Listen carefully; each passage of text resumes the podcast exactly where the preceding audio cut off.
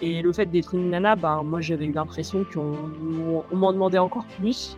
Il euh, fallait faire encore plus ses preuves pour pouvoir devenir sous-officier, encore plus ses preuves pour être instructeur, encore plus ses preuves pour être militaire du alpin et qu'on te fasse confiance. Donc c'est encore plus compliqué. Mais euh, non, je pense que l'armée a des ressources euh, au sein, au sein des, des, bah, des humains, enfin voilà, des, des, agents. Enfin, il y, y, a vraiment des, des chouettes personnes, il y a vraiment des, trucs à faire. Ça va peut-être prendre un peu plus de temps que la société. Bah, je, sais pas, je suis pas sûre, hein, parce que parce que bah, ce que je raconte dans mon livre, c'est l'alpinisme euh, à travers l'armée, mais aussi l'alpinisme en général dans le civil. Dans le civil, bah, il y a quand même encore du boulot. Hein. C'est pas dans les fonds de vallée, c'est quand même pas gagné hein, pour une meilleure égalité femmes-hommes. Bienvenue dans Défense Zone, le podcast qui traite des questions de défense et de sécurité. Dans ce nouvel épisode, nous donnons la parole à Marion Poitvin, première femme à avoir intégré le GMHM, le groupe militaire de haute montagne, avant de devenir instructrice à l'EMHM, l'école militaire de haute montagne puis enfin entrer dans la police chez les CRS de montagne. Nous souhaitons une bonne écoute. Bonjour Marion, est-ce que tu peux te présenter? Bonjour, euh, je m'appelle Marion Poitevin, j'ai 37 ans, je suis euh, secouriste CRS montagne au détachement d'Albertville dans le département de la Savoie. Je suis euh, guide de haute montagne et présidente d'un club d'alpinisme pour les femmes qui s'appelle Lead the Climb. Et je suis aussi maman d'une petite fille de 4 ans et d'un bébé de 4 mois et autrice, bien sûr, de Briser le plafond de glace, mon autobiographie qui est parue euh, euh, en septembre 2022, là, dans les, la collection, les éditions Paulsen, la collection Guérin. Voilà. Super. Justement, on va en parler un peu de, ce livre et pourquoi, tu t'es lancé aussi dans ce, projet.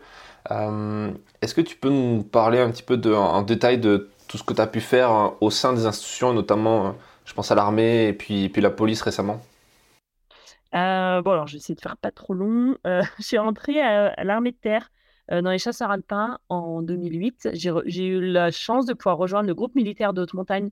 C'est le groupe d'élite de l'armée de terre en matière d'alpinisme, de savoir-faire dans les milieux extrêmes, pôle nord, pôle sud, haute altitude. Et il n'y avait jamais eu de femme avant mon arrivée en 2008, sachant que le groupe a été créé dans les années 70. Et le commandant à l'époque, Thomas Faucher, s'était dit, mais après tout, euh, pourquoi pas proposer à une femme euh, Elles ont aussi du potentiel et, et, peuvent très bien faire la vitrine de l'armée de terre, s'adapter au changement de la société. Et donc, du coup, par discrimination positive, euh, parce que c'est vrai qu'à 20 ans, il y a déjà une grosse différence entre les hommes et les femmes au meilleur niveau en alpinisme, pas pour des raisons physiologiques, hein, c'est clairement des, raisons culturelles qui, créent cette grosse différence. du coup, j'avais été prise basée sur ma motivation, mon potentiel, et, ça avait bien marché. Donc, pendant trois ans, euh, j'étais alpiniste au groupe militaire d'haute montagne. Euh, on a fait des expéditions euh, donc en haute altitude, dans le pôle Nord, le pôle Sud. Enfin, c'était vraiment des expériences incroyables.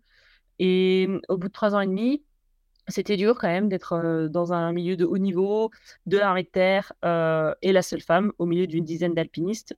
Donc du coup, j'ai demandé à, devenir instructeur à l'école militaire d'haute montagne parce qu'entre-temps, j'ai passé mon, probatoire. Donc c'est le, test d'entrée pour devenir guide d'haute montagne à savoir qu'en France, il y a euh, moins de 2% des guides de haute montagne qui sont des femmes.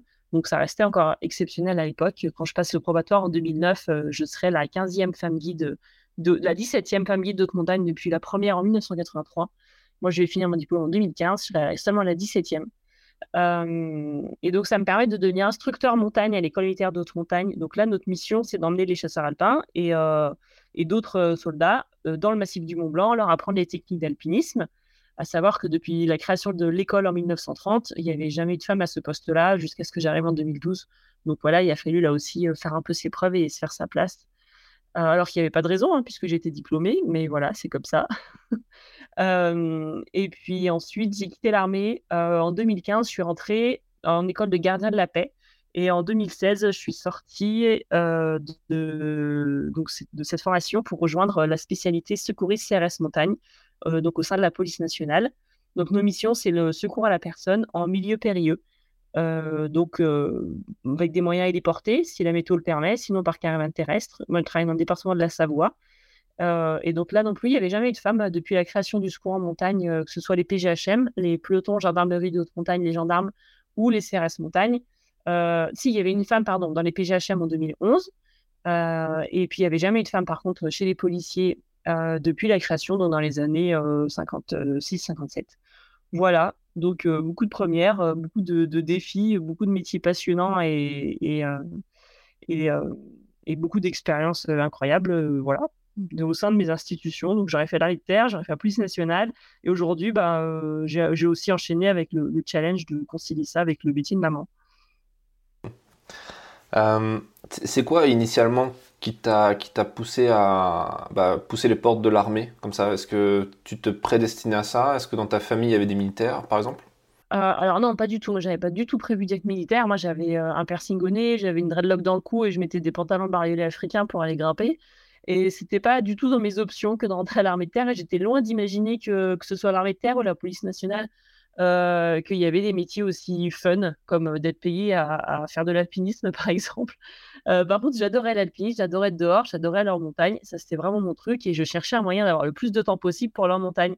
Donc au début, je me suis dit, bah, je vais faire prof, parce que je me suis dit, bah, mes parents sont profs, ils avaient des vacances scolaires quand même, ça laisse quand même pas mal de temps, même si c'est pas idéal. Euh, bon. Et puis après, je suis partie un an aux États-Unis quand j'étais au lycée.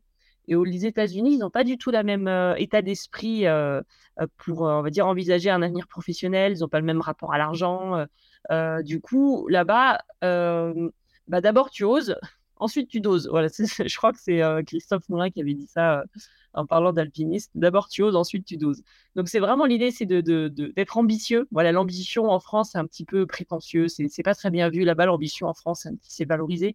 Et l'échec est valorisé, ça veut dire que bah, tu as tenté, ça veut dire que tu as mis des choses en place pour aller vers ton objectif. Et même si tu as raté, bah, tu as même appris des choses le long du chemin.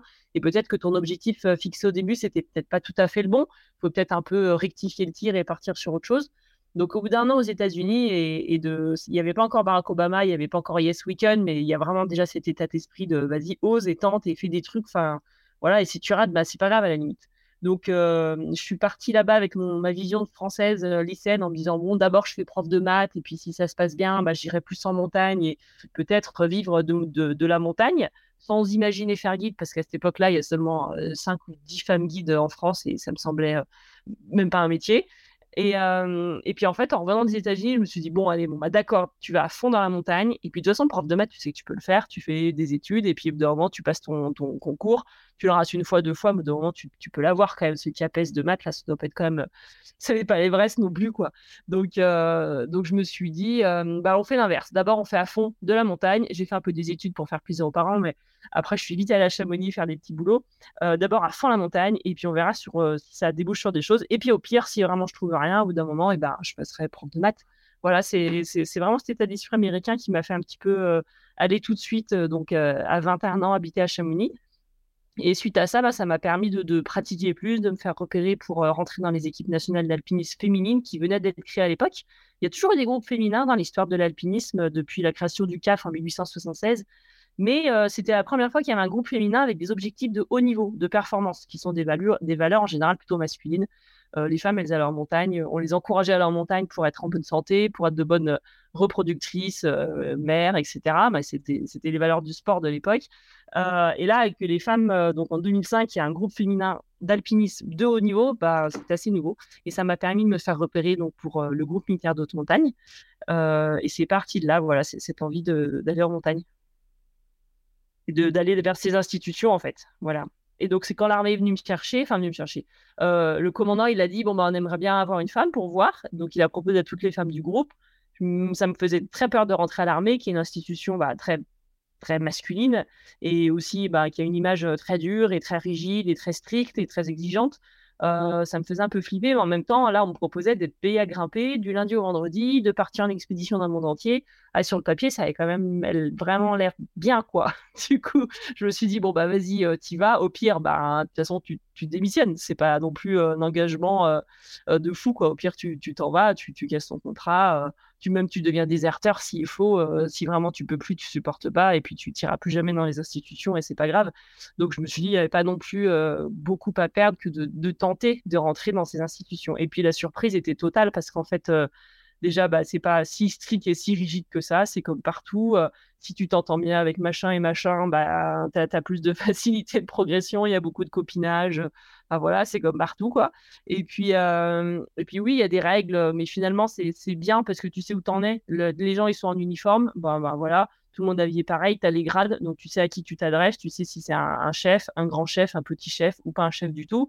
Et ça, te met dans des postures quand même parfois plus agréables que des fois, ben, c'est vrai qu'en entreprise, tout le monde s'habille un peu comme il veut, tu sais pas qui est qui. Bon, je trouvais, je trouvais pas Il y avait des avantages, voilà, comme ça, je trouvais vraiment chouette.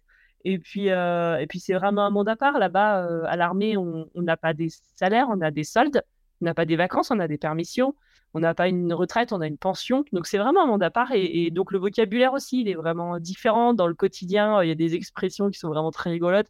Enfin, moi, j'ai passé vraiment des super moments avec mes collègues euh, militaires. Euh, euh, enfin voilà, par exemple, on dit go no go, go no go. Alors au début, quand ils te disent ça, les collègues go no go, tu comprends pas trop. Puis en fait, ça veut dire go comme aller en anglais, no go, donc ne pas aller. Donc soit tu vas, soit tu vas pas quoi. C'est go no go.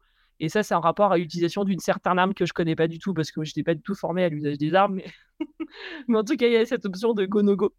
Ou les OPEX. OPEX, au début, c'est quand même des mots qu'on n'utilise pas dans le civil, les opérations extérieures. Voilà, enfin, c'est plein de petits mots comme ça, c'est vraiment un monde à part et, c'est très rigolo, ils ont beaucoup d'humour. Euh, moi, je me suis bien marrée.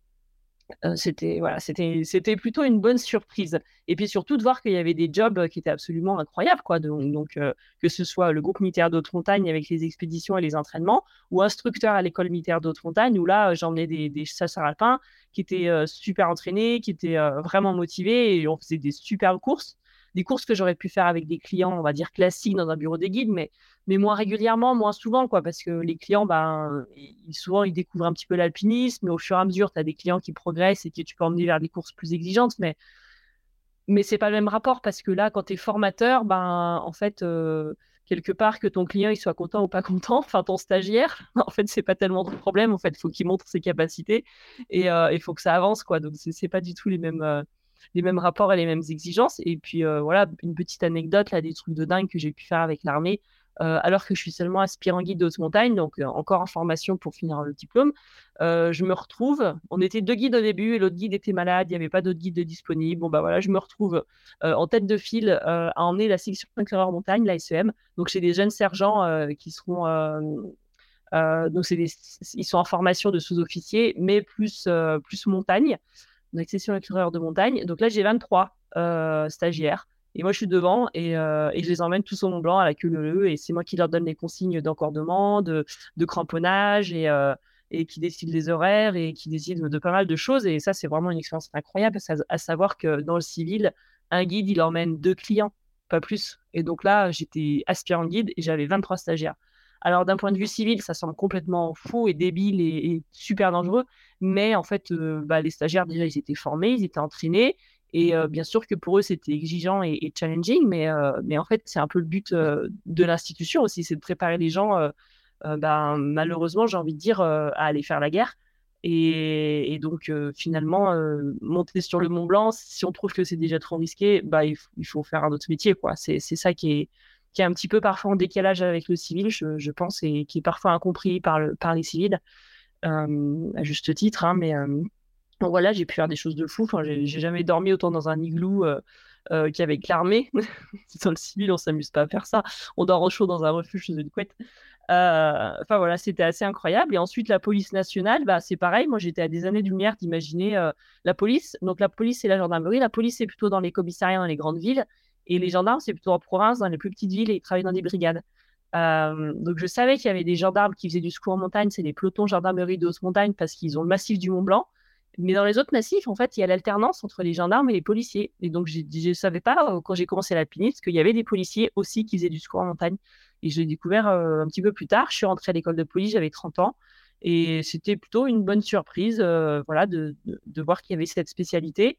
Et aussi, une deuxième bonne surprise, c'est que euh, j'ai rencontré beaucoup plus de bienveillance euh, le fait d'être une femme dans la police nationale parce qu'ils ont besoin des femmes en police nationale.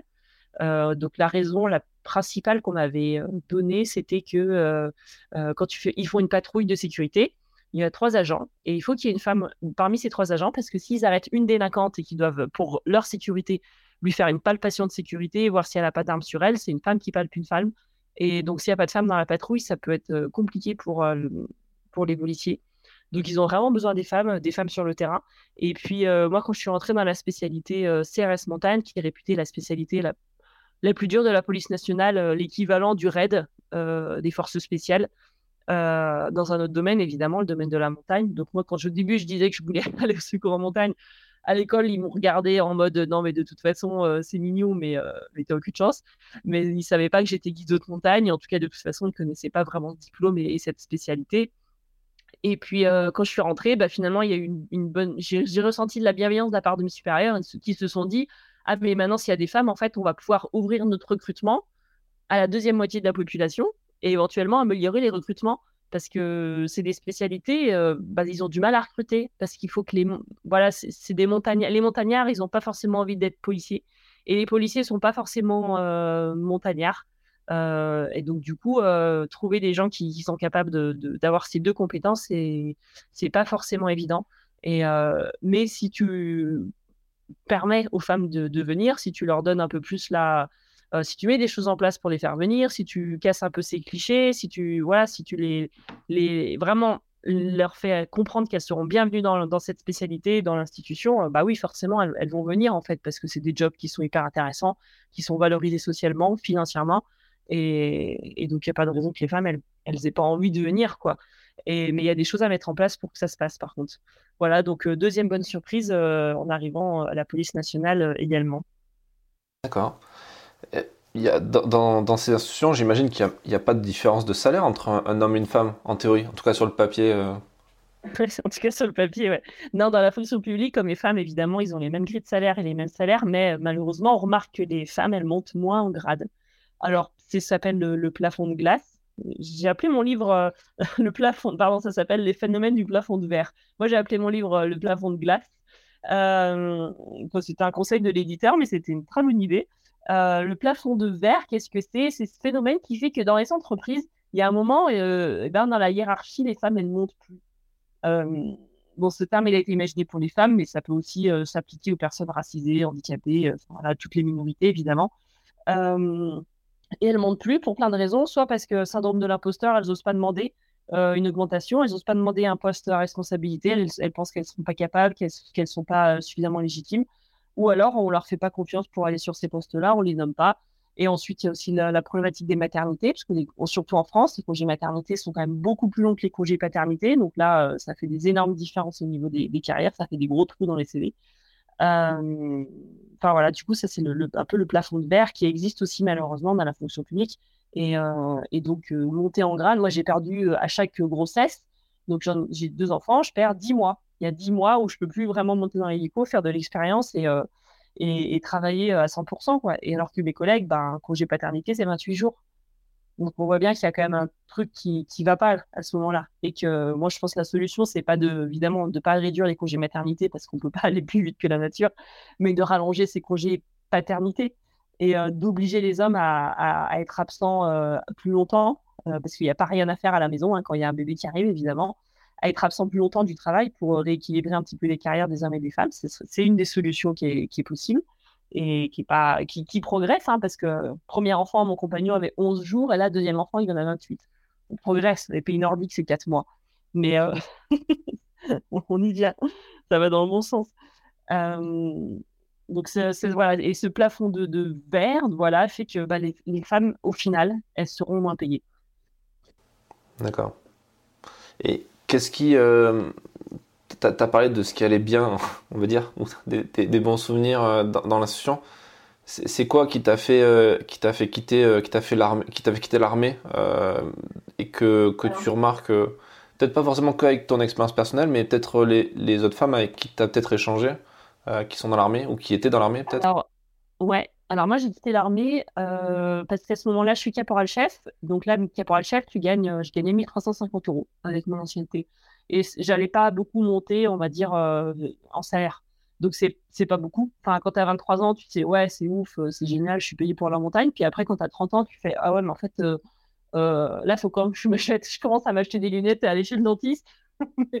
et euh, du coup, ça fait pas beaucoup d'argent. Et puis, j'aimerais bien avoir un, petit appartement, en fait. Euh, j'en ai marre d'habiter dans une chambre euh, de l'institution. donc, donc j'ai demandé à monter en grade.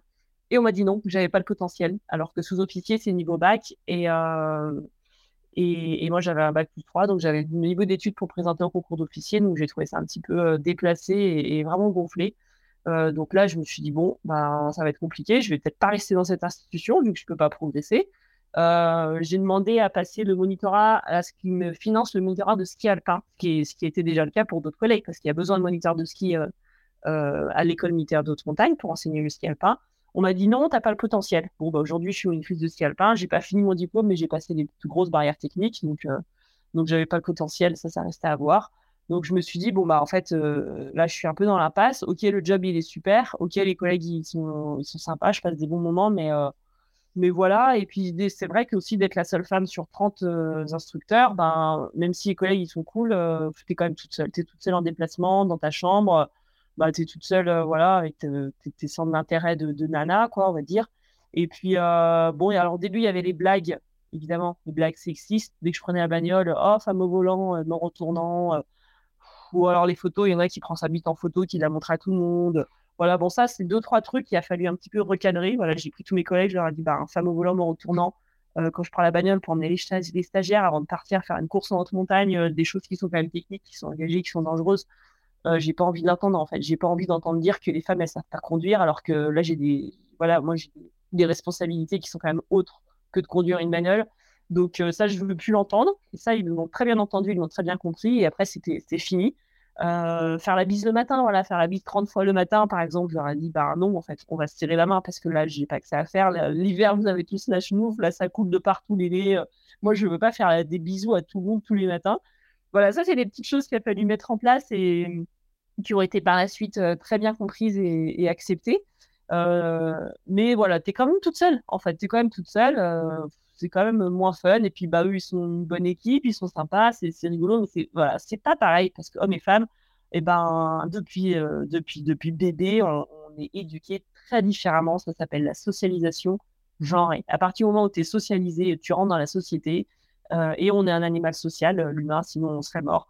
et ben, et ben, du coup, tu es forcément genré. Tu es obligé de choisir entre petite fille ou petit garçon. Et quand es, une fois que tu as choisi, enfin, que qu'on t'a imposé en fonction de ton sexe euh, qui a été observé à la naissance, et eh ben, on te colle aussi tous ces clichés qui vont avec. Donc, si tu es une petite fille, ben, on te demande d'être plutôt douce, gentille, souriante et tu as le droit de pleurer. Et si tu es un petit garçon, euh, tu as le droit d'être shelter, de prendre toute la place, mais tu pas le droit de pleurer. Voilà, et tu dois du bleu et des petits dragons, et les filles doivent mettre du rose et des petites princesses. On en a encore euh, beaucoup là en 2023. Vous allez dans un magasin, vous voulez acheter une bavette, juste une bavette, et eh ben, si elle est bleue, ça va être écrit fort comme papa, et si elle est rose, ça va être écrit belle comme maman. Ça existe encore en 2023, il n'y a pas besoin d'aller très loin, tu vas à l'intermarché à côté de chez toi, et les clichés sont là, ils sont partout. C'est la socialisation genrée. Bon, bah, les conséquences, bon, déjà sur le monde du travail, elles sont énormes. Et euh, donc, du coup, dans, dans le, les relations sociales aussi, elles sont énormes. C'est vrai que du coup, on a plus d'affinité avec les filles, entre filles que les garçons, et les garçons sont les garçons. Enfin, voilà, c'est comme ça. Donc, tu es un peu toute seule. Voilà, tout ça pour dire que, entre autres, que du coup, voilà, c'est un peu ennuyeux. Donc, c'est pour ça qu'au bout de sept ans d'armée de terre, euh, j'ai passé le concours de gardien de la paix et j'ai demandé à rejoindre la police euh, nationale. Voilà, des raisons financières, des raisons euh, sociales, on va dire, amicales, et puis bah, des raisons aussi de, ouais, financières, enfin, de ne pas pouvoir progresser dans l'institution pour des raisons bah, pas très justifiées, quoi. ça m'a un petit peu mis les boules quand même, quoi. Donc, je suis parti sur autre chose. Est-ce que tu penses que ça aurait été différent dans une autre, euh, un autre corps d'armée, tu vois, par exemple dans l'armée de l'air ou la marine, ou tu penses que c'est inhérent à l'armée de terre? Dans la marine, je crois que ça aurait été pire. Euh, des quelques femmes que j'ai rencontrées qui ont malheureusement bossé dans la marine, ouais, euh, elles m'ont raconté quand même des, des scènes de, de, harcèlement sexuel que j'ai aussi vécu à l'armée, hein, mais des remarques sexistes quotidiennes, tout le temps, même après une petite mise au point, même après, après discussion même après euh, des, plaintes euh, auprès des supérieurs, euh, ça ne progressait pas. Malheureusement, dans la marine, j'ai échangé avec quelques-unes et, et, ça faisait quand même assez peur. À côté, moi, mes, militaires, mes chasseurs alpins, là, c'était vraiment des bisounours. Euh, et puis dans les non, je connais pas du tout. Je n'ai jamais échangé avec des femmes dans ces milieux-là. De façon générale, tu, tu penses quoi de, de ces questions-là de, de, sexisme dans l'armée? Est-ce que, est que, parce que c'est vrai que quand on est euh, quand, quand on le vit pas ou quand on le connaît pas trop. Quand on, on découvre un peu le militaire, on, nous dit tout le temps que la femme est un soldat comme les autres. que en opération extérieure, il n'y a pas de enfin, une femme doit porter le même le même sac qu'un homme, même s'il y a des différences chez les parachutistes ou ce genre de choses. ça, c'est forcément des éléments de communication. Qu'est-ce qu'il en est de toi, de la réalité que tu as pu percevoir? Alors, bah déjà, c'est que le, cette socialisation genrée, ces remarques sexistes, bien sûr qu'à l'armée, ça existe, mais en fait, ça existe dans ton quotidien. Moi, quand j'appelle mon électricien parce que j'ai un souci avec mon panneau électrique dans mon appartement et que je lui dis que je ne serai pas là, mais que mon compagnon qui fait du télétravail pourra l'accueillir, il me répond Ah, bah c'est bien parce qu'il connaît sûrement mieux l'installation que vous. What? Pardon. Alors, mon, à savoir que mon compagnon, euh, voilà, il sait à peine mettre un clou euh, pour accrocher un cadre au mur. Voilà, c'est pas son truc du tout. Le bricolage, mais alors pas du tout, il en a rien à foutre. Et euh, il y a des professionnels et des artisans pour ça, et, et, il les paye et ça lui va très bien. Donc, c'est au quotidien. Moi, quand je, je, loue un camion un peu large pour mettre mes meubles pour mon déménagement, et que je fais un créneau pour aller chercher un canapé chez un gars que j'avais trouvé sur le bon coin, et qui me félicite parce que j'ai fait un beau créneau alors que sa femme, à chaque fois qu'elle passe, elle bune sa voiture. Euh, bah non, là, je peux pas, je peux pas rester calme, en fait. C'est parce que sa femme ne sait pas conduire que toutes les femmes ne savent pas conduire, voilà. Euh, donc, en fait, c'est bien sûr que ça existe à terme, mais ça existe en fait partout au quotidien. Il faut être hyper vigilant pour, pour arrêter ça les contrer. Et puis, et puis euh, ça prend beaucoup d'énergie pour dire à ton voisin, à, ton copain, à ton collègue, bah écoute, en fait, ça, c'est un peu déplacé, c'est hyper cliché, c'est pas vrai, en fait. C'est pas parce que tu as vu une fois dans ta vie une fille qui, qui, faisait comme ça que toutes les filles du monde font comme ça et, vice versa pour les garçons. Et, et, le problème, on va dire, dans ces institutions comme l'armée de terre, c'est que par contre, c'est des endroits où on peut se permettre euh, de, de, faire des blagues sexistes et de, de, continuer à entretenir ces clichés sexistes sans conséquence. C'est-à-dire qu'il n'y a personne autour qui va. Euh, il n'y a aucun supérieur ou collègue qui va dire gars, écoute, là, tu vas un peu loin, regarde, si tu mets mal à l'aise euh, ta collègue, c'est déplacé ce que tu es en train de dire c'est un cliché et c'est pas vrai, quoi. Euh, parce que... et, ça, du coup, ça, laisse, un peu plus libre cours à, cette ambiance, euh, bah, voilà, euh, de, de, laisser courir ces clichés sexistes. En plus, souvent, les femmes sont en très grande minorité. Donc, du coup, c'est compliqué quand tu es la seule nana et qu'en plus, c'est ton super hiérarchie qui te fait des remarques. bah non, franchement, tu peux rien faire, en fait. Tu es, coincé tu ne peux pas lui rentrer dedans dans ton chef. Euh, pour peu qu'il le prenne mal, ben, du coup, derrière tes permissions, parce que ça m'est arrivé, tu les poses plus quand tu veux. Enfin, euh, tu te retrouves avec des missions euh, bizarrement les, plus pourries. Enfin, c'est voilà. Donc, c'est assez compliqué de, quand tu es toute seule de te démettre avec ça. Alors, la femme est un soldat comme les autres Ben non, pas du tout, en fait. Et, c'est ça qu'il faut réussir à prendre en compte. Alors, je sais qu'il y a eu des gros efforts de fait au sein de l'armée. Euh, bah, des référents, euh, des référentes qui ont été mises en place pour parler, bah, voilà, si, tu as été victime de, discrimination euh, sexiste, de, blagues sexistes, d'agressions sexuelles, bah, il y a des référentes, tu peux aller en parler avec elles, mais moi, ce que je reproche encore à l'armée, c'est que bah, ces référentes ne sont pas forcément formées. On a dit, bah, tiens, toi, tu seras la référente, et puis si vous avez un problème, vous avez qu'à venir lui parler à elle. Bon, déjà, en fait, cette personne, bah, c'est une officier. Et en fait, quand tu es caporal-chef, euh, ben, même si c'est ton officier référente pour parler de ces problématiques, euh, ben, ça reste une officier, en fait. et donc, quand tu es caporal-chef des officiers, ben, ben, tu t'en méfies un peu quand même. c'est une autre, c'est une autre caste, voilà, c'est comme ça dans l'armée. Donc, c'est pas évident d'aller se confier à une officier et de lui raconter qu'il y a un autre officier euh, qui n'a pas des comportements adéquats. Quoi. C'est, vraiment, voilà, c'est, maladroit, par exemple, ce, genre de choses. Alors, il y a une réelle volonté, mais je pense que ça manque de, de, formation. Voilà, ça manque encore de moyens. Euh, des solutions, il y en a, la discrimination positive, euh, les quotas.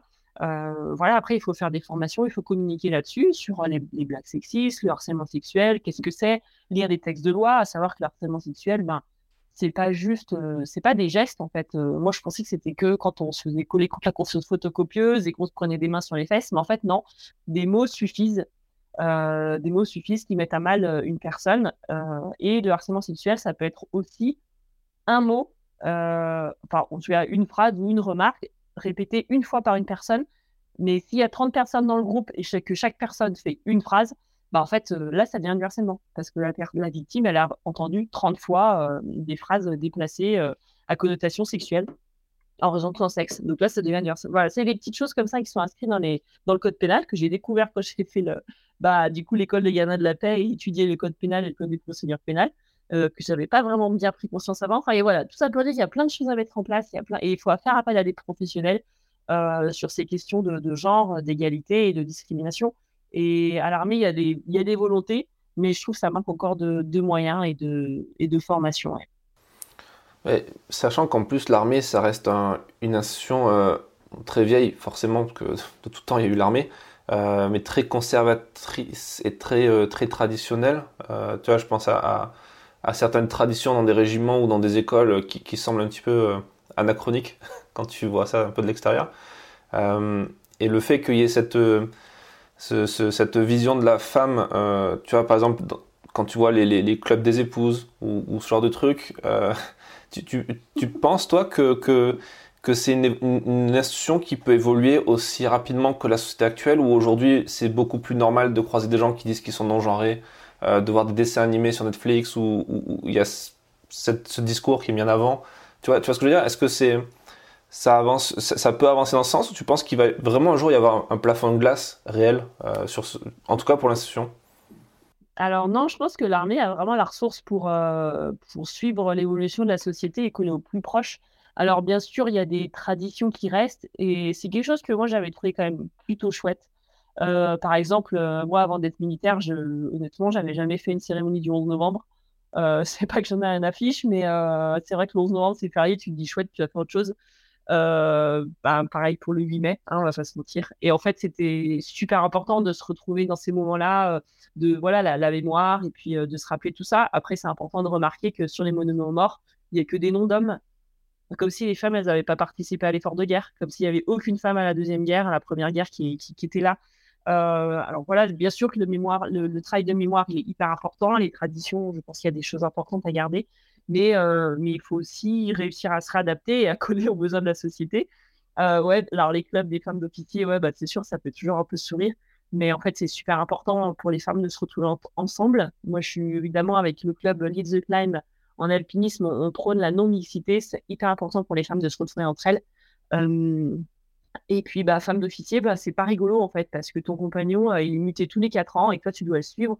Et donc, pour avoir une carrière professionnelle et, continuer à travailler, bah, en fait, c'est quasiment impossible. Et que je pense que c'est ça euh, qui, qui, a à réfléchir. Et je pense que c'est en cours de réflexion dans l'armée. parce qu'il y a un peu de divorce chez les militaires qui est hyper important, parce qu'ils sont beaucoup en déplacement, parce que c'est exigeant, parce que voilà. Euh, donc moi j'ai l'impression qu'il y, a de la ressource au niveau de comment dire. Euh, il y, a des, y a des belles choses qui se mettent en place. Euh, moi, quand j'ai postulé, donc au début pour être instructeur montagne, et ben l'officier responsable directeur des stages, il avait dit bah écoute, oui, bon, je sais pas trop. Bah, c'est sûr que ça faisait peur. Hein, j'avais 25 ans, j'étais très jeune, j'étais diplômée. Mais euh, voilà, j'étais une petite jeune femme et ils avaient l'impression que je n'allais pas réussir à me faire respecter par mes stagiaires, qui sont des, militaires, des gros costauds, des bonhommes qui reviennent d'Afghanistan. Et ils pensaient que j'allais me faire marcher dessus. Alors que bah non, c'est des stagiaires, ils ont appris à obéir et ils savent pourquoi ils sont là. Et voilà, j'ai pas eu de souci d'autorité avec mes stagiaires. Euh, et donc voilà, ils m'ont dit bon bah on va d'abord faire faire un an et puis si ça se passe bien, on, prolonge ton contrat. Donc moi j'étais un peu verte d'avoir un contrat précaire d'un an et qu'il fallait que je fasse mes preuves alors que j'étais diplômée, plus que, plus que d'autres instructeurs, parce que j'étais également maîtrise d'escalade. Et il a fallu que ce soit les ressources humaines à Paris qui ont dit, qui ont retoqué le, commandant, qui lui ont dit, bah écoutez, euh, on est en train de lui payer son diplôme de guide de, guide de montagne. Elle est diplômée, euh, sur papier, elle est compétente. Donc en fait, vous l'apprenez, vous lui faites un contrat de 5 ans. Vous n'avez pas le choix. donc là, là c'est quand même chouette en fait. Là, ça s'est bien fini. Euh, mais par contre, j'ai aussi vu dans la gestion des ressources humaines, euh, enfin voilà, des, des, gars, euh, ils demandaient le BCA, le bataillon de chasseurs alpins d'Annecy, et ben on les mettait Chambéry. Tu avais l'impression que c'était juste pour les embêter. Et ceux qui demandaient le BCA Chambéry, on les mettait à Annecy. Alors qu'il y avait leurs femmes qui, qui, qui étaient plutôt sur Chambéry. Enfin, en vrai, c'était vraiment, des fois, tu avais des gestions qui étaient quand même vraiment inhumaines et, vraiment à, améliorer. Et le fait d'être une nana, ben, moi, j'avais eu l'impression qu'on on, m'en demandait encore plus. Il euh, fallait faire encore plus ses preuves pour pouvoir devenir sous-officier, encore plus ses preuves pour être instructeur, encore plus ses preuves pour être militaire de ski alpin et qu'on te fasse confiance. Donc c'était encore plus compliqué.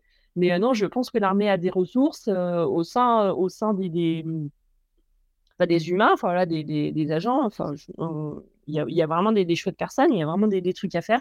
Ça va peut-être prendre un peu plus de temps que la société. Bon, je sais pas, je suis pas sûre, hein, parce que parce que bah, ce que je raconte dans mon livre, c'est l'alpinisme à travers l'armée, mais aussi l'alpinisme en général dans le civil. Dans le civil, bah, il y a quand même encore du boulot. Hein. C'est pas dans les fonds de vallée, c'est quand même pas gagné hein, pour une meilleure égalité femmes-hommes. Pour revenir sur, sur la question de, de la montagne, le fait d'avoir eu autant d'expérience dans les montagnes avec un treillis ou, ou, pas en civil, ça t'a appris quoi sur, euh, sur, euh, sur tout ce qui est leadership et sur ce qui est, euh, justement, tu parlais de confiance en toi, d'ambition. concrètement, c'est quoi les leçons que tu as, eu, que as appris jusqu'à maintenant que tu aimerais repartager à, une jeune femme qui, qui, s'intéresse à tout ça? Au jeune homme d'ailleurs.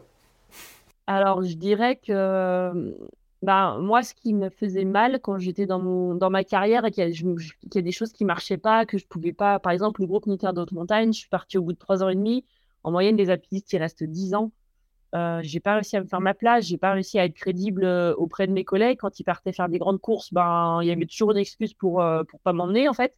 Euh, donc au début d'un moment, tu dis bon bah c'est sympa, mais en fait je fais toujours partie de l'équipe B, je suis toujours sur le banc des remplaçants. Alors je culpabilisais, je me disais mais ça se c'est parce que je suis pas assez forte, alors je m'entraînais plus dur.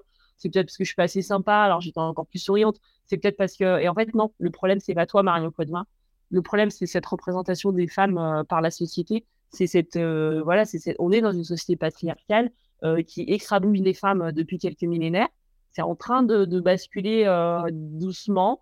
Euh, le féminin, euh, les valeurs féminines sont en train d'être un peu plus euh, valorisées et puis reconnues. Mais, mais en tout cas, si, voilà, tu peux te mettre des il faut se mettre des objectifs ambitieux, il faut aller dans ces institutions parce que si on se dit toujours ouais, il n'y a pas de femmes, ça va être compliqué, bah du coup, il n'y en aura jamais. Voilà. Forcément, c'est chat qui sont avec eux. Donc il faut évidemment y aller, mais si ça marche pas, je dirais ben c'est pas que toi la responsable en fait, c'est qu'en fait déjà ces tests physiques, ils ont été pensés par des hommes pour des hommes. Donc physiologiquement, on part déjà avec un train de retard. Euh, nous, on n'a pas été entraînés euh, euh, petites à, à, aux mêmes compétences physiques des garçons. ce que je raconte dans mon livre, c'est que moi, en quatrième, je fais une tête de plus que certains de mes, mes collègues de, ma classe, parce qu'en quatrième, il y en a, ils n'ont pas passé la puberté. Clairement, c'est encore des petits garçons. Quatrième, moi, j'étais réglée, j'étais formée, j'étais sportive. et pour autant, le barème en sport, était plus facile pour moi que pour un, garçon de ma classe. Donc il y a des gars, ils faisaient une tête de moins que moi, et ils devaient courir plus vite que moi pour avoir la même note que moi en sport. Je me disais, mais c'est quand même pas cool pour eux, ils ont juste aucune chance. Non, mais en fait, ce qu'on veut balancer, c'est que quand tu es une femme, que tu sois grande, petite, euh, black, euh, asiate, euh, quoi, quand tu es une femme, tu seras de toute façon moins fort qu'un homme. Et c'est ce qu'on te dit quand c'est ce qu'on veut te renvoyer quand les barèmes sportifs à l'école, il est plus facile pour les filles on pourrait le faire plus facile. Et je sais pas, en course à pied, on voit bien que les blacks qui sont bien plus forts que les blancs. On pourrait se dire, bah, les blancs, euh, ils ont un barème plus facile en course à pied parce que physiologiquement, ils sont pas taillés pour, quoi. Euh, mais non, le, critère qui a été choisi, c'est le sexe. Et ça, c'est, voilà. Et, depuis le début, c'est basé là-dessus. Donc, les femmes sont moins euh, sollicitées physiquement, sont moins encouragées physiquement. Et, donc, finalement, quand tu arrives à, dans le monde professionnel et on te demande de faire la même chose que les mecs, euh, alors physiologiquement, en plus, c'est des barèmes qui ont été imaginés, des efforts qui ont été imaginés euh, pour les hommes. Bah forcément, ça joue pas. On part avec un train, avec un train de retard. Donc ça, je trouve que c'est important de, savoir en tant que femme et de pas se culpabiliser, de pas non plus trouver tout le temps des excuses pour pas y aller et pas réussir évidemment, mais en tout cas de, d'être bien consciente que on part avec un train de retard, qu'il va falloir travailler plus dur pour arriver au même niveau. Euh, et que mais qu'il voilà faut quand même tenter parce que si s'il n'y a pas de femme si on n'y va jamais ça va ça va jamais bouger quoi et, et que, et que c'est que c'est pas toi à ton petit niveau qui va changer toute la société et changer tout ça, mais que du coup, si on met chacune une petite pierre à l'édifice, c'est sûr que ça bouge. Et surtout, il faut faire appel aux hommes. Il y a plein d'hommes alliés, il y a plein d'hommes au cours de ma carrière, moi, qui m'ont encouragé, qui m'ont soutenu, qui m'ont fait confiance et, euh, et qui, voilà, qui ont cru en moi, qui m'ont mis en avant. Euh, bah, par exemple, tiens, bah, en tant que journaliste, bah, toi, tu étais venu à l'MHM, tu m'avais suivi à ce moment-là. Euh, c'était quand même une période où j'étais largement invisibilisée. Euh, j'ai très peu de photos, j'ai très peu d'articles de, ce moment-là, alors que j'étais la première femme instructeur montagne depuis la création de l'école 80 euh, ans plus tôt. Il y avait quand même un truc à faire, tu vois. Ben non, je devais être un instructeur comme les autres, donc on voyait pas pourquoi il faudrait plus parler de moi. Ben voilà. Et puis ben, les journalistes, ils prenaient pas un peu le, temps de, creuser cette actualité, de s'intéresser au truc, ben, ben, du coup, tu n'avais pas de parution, tu pas de, t'as pas d'articles. Donc, du coup, bah, pour en communiquer et faire connaître cette spécialité incroyable à d'autres femmes, bah, c'est compliqué. D'ailleurs, c'est à ce moment-là que j'ai commencé à communiquer sur les réseaux sociaux. Parce que les réseaux sociaux, bah, c'est un espace où bah, c'est toi qui fais ta promo, c'est toi qui racontes ton quotidien. Moi, je trouvais que je faisais un métier de dingue et c'était fou de, partir tous les jours en montagne dans le massif du Mont Blanc, emmener des, emmener des stagiaires entraînés et motivés. C'était un métier vraiment super. Et j'avais envie éventuellement qu'il y ait d'autres copines quoi, qui viennent avec moi, donc pour pouvoir en parler, euh, pour pouvoir montrer que ça existait, que c'est pas très connu comme job.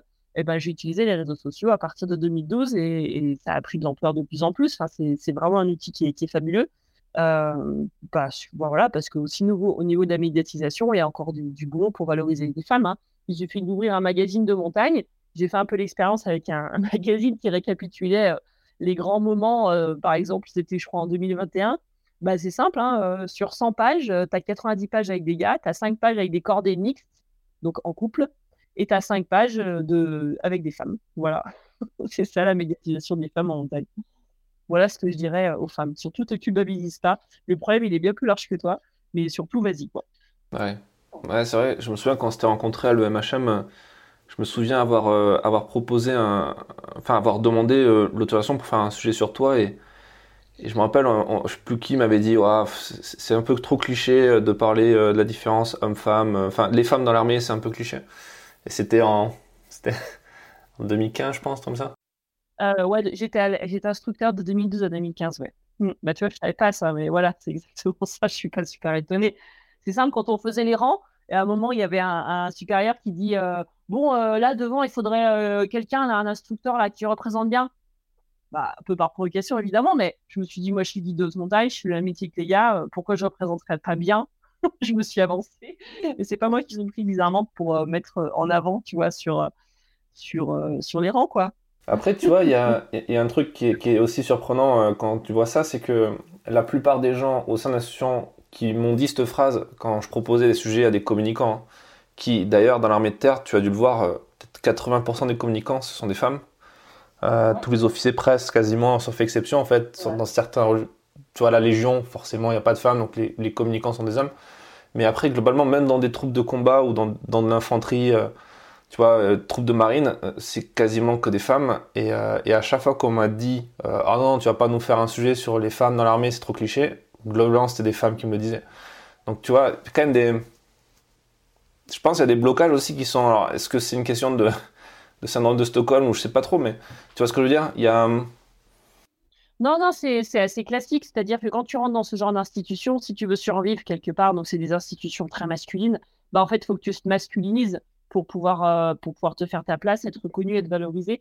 Moi, je, parle un petit peu de ça dans mon bouquin, mais j'ai imaginé cette expression, c'est-à-dire qu'à un moment, euh, je me suis bonomisée. Vraiment, tu as envie de faire partie de, cette bande d'instructeurs qui sont sympas, qui sont rigolos, et as envie d'être l'un d'eux, en fait. Donc, en fait, il faut que tu deviennes un bonhomme et tu te bonomises. Et, c'est assez courant de voir des femmes, euh, quand elles font des métiers entourés d'hommes, bah, au bout d'un moment, elles ressemblent à des hommes. Quoi. Elles ont des cheveux courts, elles ont des bannières un peu rustres, elles font des blagues de cul, euh, elle, euh, moi, je me suis jamais coupé les cheveux à la garçon, mais, mais c'est vrai que pour le reste, j'étais quand même bien dans le thème, quoi.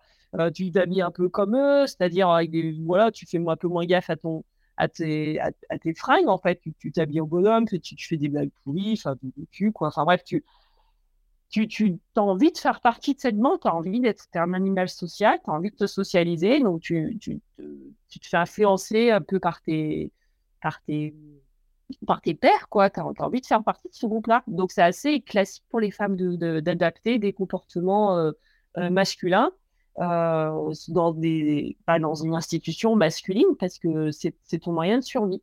Et, à partir du moment, en sociologie, ils disent qu'une minorité commence à, pouvoir influencer sur la majorité à partir de 30%. Et eh ben, on n'est quand même pas du tout hein, dans ces. Bah, la Niger, n'y sera jamais, évidemment, mais ce n'est pas, forcément le but de cette de cette spécialité, mais même dans les autres euh, spécialités euh, d'infanterie, enfin, on en est encore très très loin. Donc, les femmes, en fait, euh, elles ont du mal à rester. Moi, j'ai eu du mal en tant que femme à rester femme. Je pense que j'étais pas la seule dans cette problématique. et donc, du coup, de faire valoir le, féminin dans, ces, dans ces institutions, qui en plus ont pour mission finale, encore une fois, bah, de faire la guerre, qui sont des valeurs très masculines, des valeurs. Hein, je parle pas de il y a des valeurs masculines, féminines, Et après, il y a le sexe. Voilà, c'est la différence entre le genre et le sexe. On peut avoir des valeurs très masculines tout en étant, tout en ayant un, sexe féminin. Et l'inverse, c'est possible, évidemment. mais c'est encore très mal vu dans notre société. Une femme qui se comporte en homme, ben, ça va. Mais un homme qui se comporte avec des valeurs féminines, comme une femme, bah ça, ça va pas. Parce que là, il va être, il va être assimilé forcément à, un hétérosexuel. Quoi. On va se demander s'il n'est pas pédé. Et ça, dans l'armée, c'est encore un sujet encore très, très tabou et très compliqué. donc, malheureusement, notre société, elle interdit aux hommes d'adopter des, des, valeurs féminines parce que le risque, c'est que tu sois bah, homosexuel. Alors qu'une femme qui adopte des valeurs masculines, bah, ça va. Une femme, elle peut mettre des pantalons, ça pose pas de problème. Un homme, il peut quand même pas trop mettre de jupe encore. Hein. Il peut mettre des kilts. Ouais. pour, pour, revenir sur ça, sur cette question euh, différence homme-femme, euh, bon, ça nous prendrait un, autre podcast de 3h30, mais quand, quand, tu dis il n'y a pas de. que, que c'est intéressant quand tu dis qu'en gros, la, société, quelque part, euh, à travers les tests de sélection, les, tests sportifs, etc., accentue ces différences. Tu, tu penses pas, ou qu'est-ce que tu, qu'est-ce que tu réponds Parce qu'aujourd'hui, c'est très à la mode sur les sociaux, tu vois, avec les, les phénomènes red pill, tous ces trucs qui, qui, qui, qui en plus sont boostés par les, les, algorithmes et qui vont nourrir avec un biais de confirmation tous les gens qui sont déjà plus ou moins convaincus par l'idée euh, que qu'une femme est, euh, biologiquement pas pareil qu'un homme, euh, qu'il y a une question de testostérone qui fait qu'il y a une construction différente musculaire, qu'il y a une question aussi de gestion des émotions qui est différente et qui explique, en tout cas sur cette théorie, tu vois, scientifique ou pseudo-scientifique, ou je sais pas, je suis, suis, pas scientifique, euh, mais tu vois, qu'est-ce qu'est-ce que tu, tu, penses de ça? Tu, penses qu'il y a vraiment 100% de, de, de, problématiques sociétales en fait là-dedans? Oui, je pense que c'est 100%. Alors il y a des nouvelles théories, euh... il y a d'autres théories aussi qui sont en cours euh, parce qu'il y a de plus en plus de femmes deviennent scientifiques, euh, qui font donc, du coup des recherches sur tout ça à travers les études de genre. que depuis le néolithique, donc la sédentarisation, euh, euh, et ce sera à partir de là que se sera installée cette domination homme-femme, parce qu'avant ça, ils ont retrouvé des ossements. Euh, ils, ont, ils avaient imaginé que c'était des ossements d'hommes, parce que c'était clairement des chefs de guerre avec des parures, avec des armes. Et sauf qu'il y avait un des chefs de guerre qui avait aussi un utérus, et il y avait un squelette de bébé dedans, dans le squelette humain. Donc clairement, il y avait un truc. Et effectivement, avec une nouvelle technologie, ils se sont rendus compte que ces ossements, bah, c'était aussi des ossements d'hommes. Euh, et, que ce mythe de l'homme dans la caverne qui va chercher des, gros mâles, qui va chercher des gros animaux, chasser des gros animaux, et que quand il a envie de forniquer, il attrape euh, sa femelle par les cheveux et, va la sauter au fond de la caverne, bah en fait, ça, ce serait pas tellement vrai, mais ce serait notre vision euh, de la société qui aurait été un petit peu, on va dire, appliquée à la préhistoire. Mais en fait, ça s'est peut-être pas du tout basé comme ça. De plus en plus, ils voient des squelettes un peu dans tous les sens et, et les femmes allaient aussi chasser des gros animaux. Et les femmes, en fait, euh, étaient responsables. Euh, c'était elles qui, en, qui, qui enfin, c'était des, sociétés matrilinéaires. C'était, on était sûr de qui était la, mère, en tout cas, parce qu'à cette époque-là, il n'y a pas encore l'institution maritale, euh, donc on ne sait pas trop qui est le papa, et, et on ne savait pas trop comment on faisait les bébés de toute façon. Donc, d'où ils arrivaient. Donc, de toute façon, par contre, on savait d'où ils sortaient. Enfin, bref, il y, a plein de nouvelles théories qui arrivent. Et donc, à partir du néolithique, la sédentarisation, Là, ce sera installé euh, donc la propriété privée. Après, ça, c'est des théories, encore une fois, hein, mais c'est un peu pour contrer ces autres théories. Euh, et donc la propriété. Et donc là, à ce moment-là, ce, sera installé la domination des hommes sur les femmes. Et donc une sélection génétique euh, des femmes plus faibles, plus fragiles, plus maniables. Et de là, la taille des femmes aurait diminué. Parce que si on regarde les squelettes d'il y a un peu plus longtemps, et ben en fait, les hommes et les femmes, ils avaient les mêmes squelettes pour la survie, euh, c'était à peu près indispensable d'être euh, grande et d'être costaud. Et par contre, pour assurer une domination, bah, il va mieux s'agir des squelettes euh, féminins un petit peu plus, un petit peu plus petits. et puis aussi, bien sûr, l'alimentation. Alors ça, c'est valable dans le monde entier, que les hommes sont mieux nourris que les femmes. Ils mangent plus de viande, ils mangent donc ils sont plus grands, ils sont plus forts, ils sont plus costauds.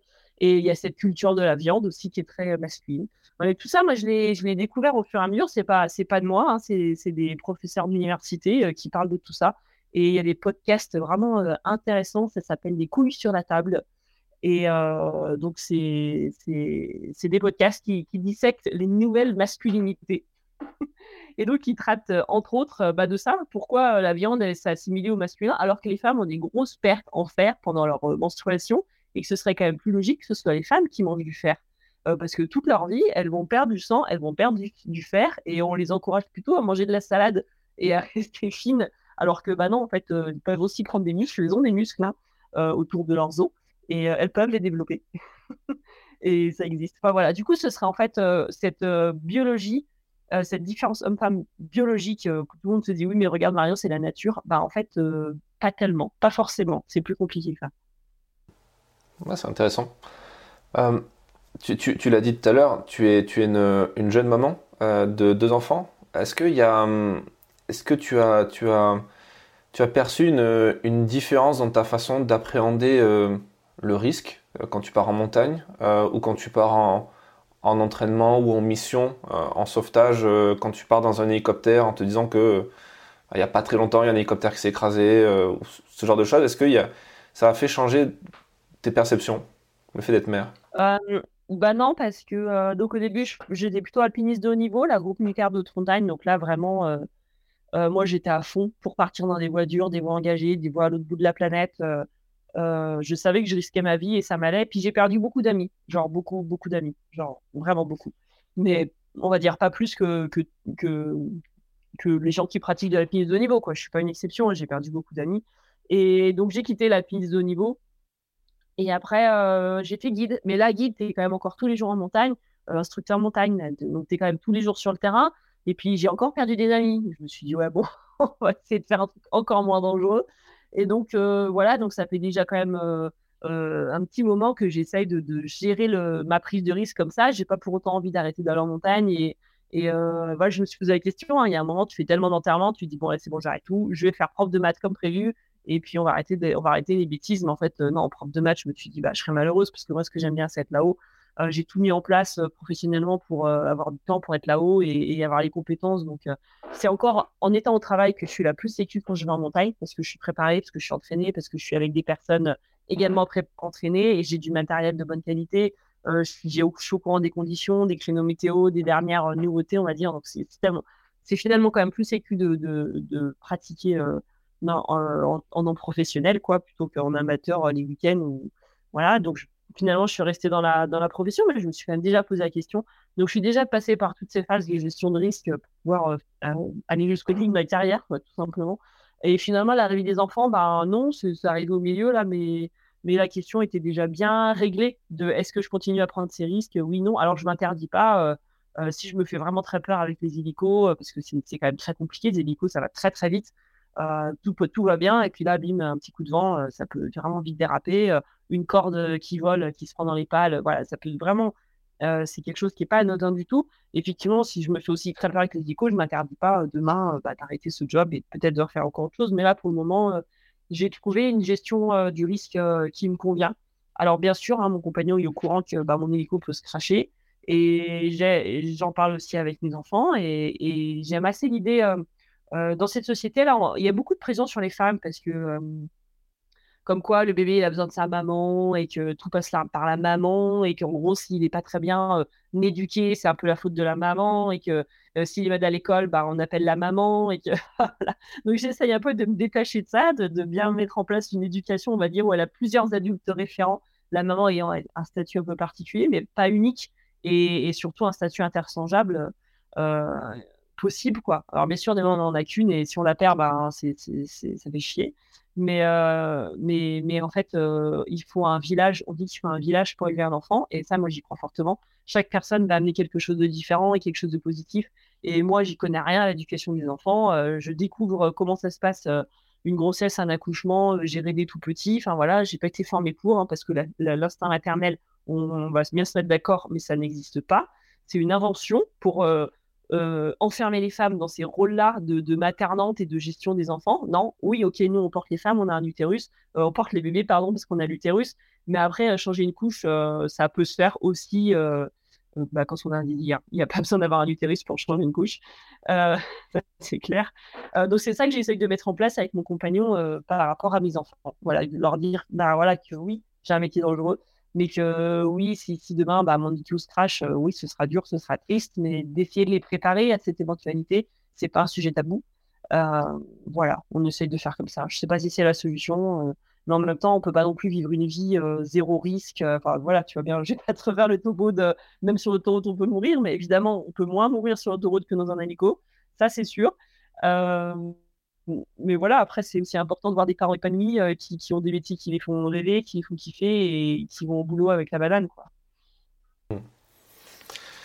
Pour terminer cet entretien, est-ce que tu aurais un dernier conseil à, à partager à, bah là, peut-être plus particulièrement, une jeune femme qui, qui, qui, euh, qui aimerait s'engager euh, euh, et qui, qui ose pas forcément. en dehors, je, te, je, vais te demander de pas te, de pas te dire bah, juste ose. Est-ce qu'il y a un autre conseil que tu aimerais donner? Euh, et ben, il y a aussi cette, on parle de la maternité, cette question elle revient souvent. Est-ce que c'est compatible avec une vie de famille? C'est vrai que moi, quand j'avais 20 ans, je me suis dit de toute façon, les gamins, c'est pas pour moi, j'en aurai jamais. Et en fait, si tu veux t'imaginer, te projeter avec ambition dans une carrière, bah, tu es obligé de l'imaginer sans enfant, parce qu'il n'y a aucune carrière compatible avec, euh, avec une, des maternités, en fait. C'est à chaque fois, c'est la merde. Ça vient se rajouter sur ce que tu fais déjà, il faut arriver à trouver un équilibre avec tout ça. Euh, trouver un compagnon de vie aussi qui te, qui te soutienne dans tes ambitions, dans ta profession, et ça, c'est pas évident. Moi, j'ai souvent eu des compagnons qui étaient aussi alpinistes et du coup se mettaient en concurrence avec moi, qui étaient jaloux si j'avais plus de sponsors, qui étaient jaloux si j'avais plus d'opportunités, qui étaient jaloux si j'avais plus de temps pour leur montagne. Euh, et ça, c'était compliqué de trouver aussi des compagnons de vie qui me soutiennent. Euh, finalement, ça existe quand même. Hein. J'ai trouvé une petite paire, mais euh, voilà, ça c'est pas évident non plus. et puis puis ouais, c'est compatible avec une vie de famille. Ben oui et non. En fait, il y a très peu de métiers qui le sont, donc j'ai envie de dire les miens, ils ne le sont pas moins que les autres. je mettrais quand même un, petit plus quand même pour ce que je fais à la métier de secouriste, c'est que euh, bah, même instructeur en fait. C'est que le gros avantage, c'est qu'on a des, bah, même instructeur montagne en fait. Finalement, c'est qu'on fait notre sport euh, sur notre métier, sur notre temps de travail. Euh, faire du sport, c'est notre job. Donc en fait, quand tu rentres le soir, tu as déjà fait ton sport et le week-end, bah, tu n'as pas forcément besoin, envie de retourner faire de l'escalade et du ski. Et du coup, en fait, tu gagnes un temps pas possible. Parce que ce qu'on voit, c'est que les femmes, bah, elles travaillent. Et quand il y a les bébés qui arrivent, bah, souvent, elles ont plus de charges de charges bah, ménagères à faire à la maison. Comme elles ont des congés maternité un peu plus longs, bah, le rythme dans le couple il s'installe de façon à ce que madame est un peu plus à la maison, donc madame en fait un peu plus à la maison.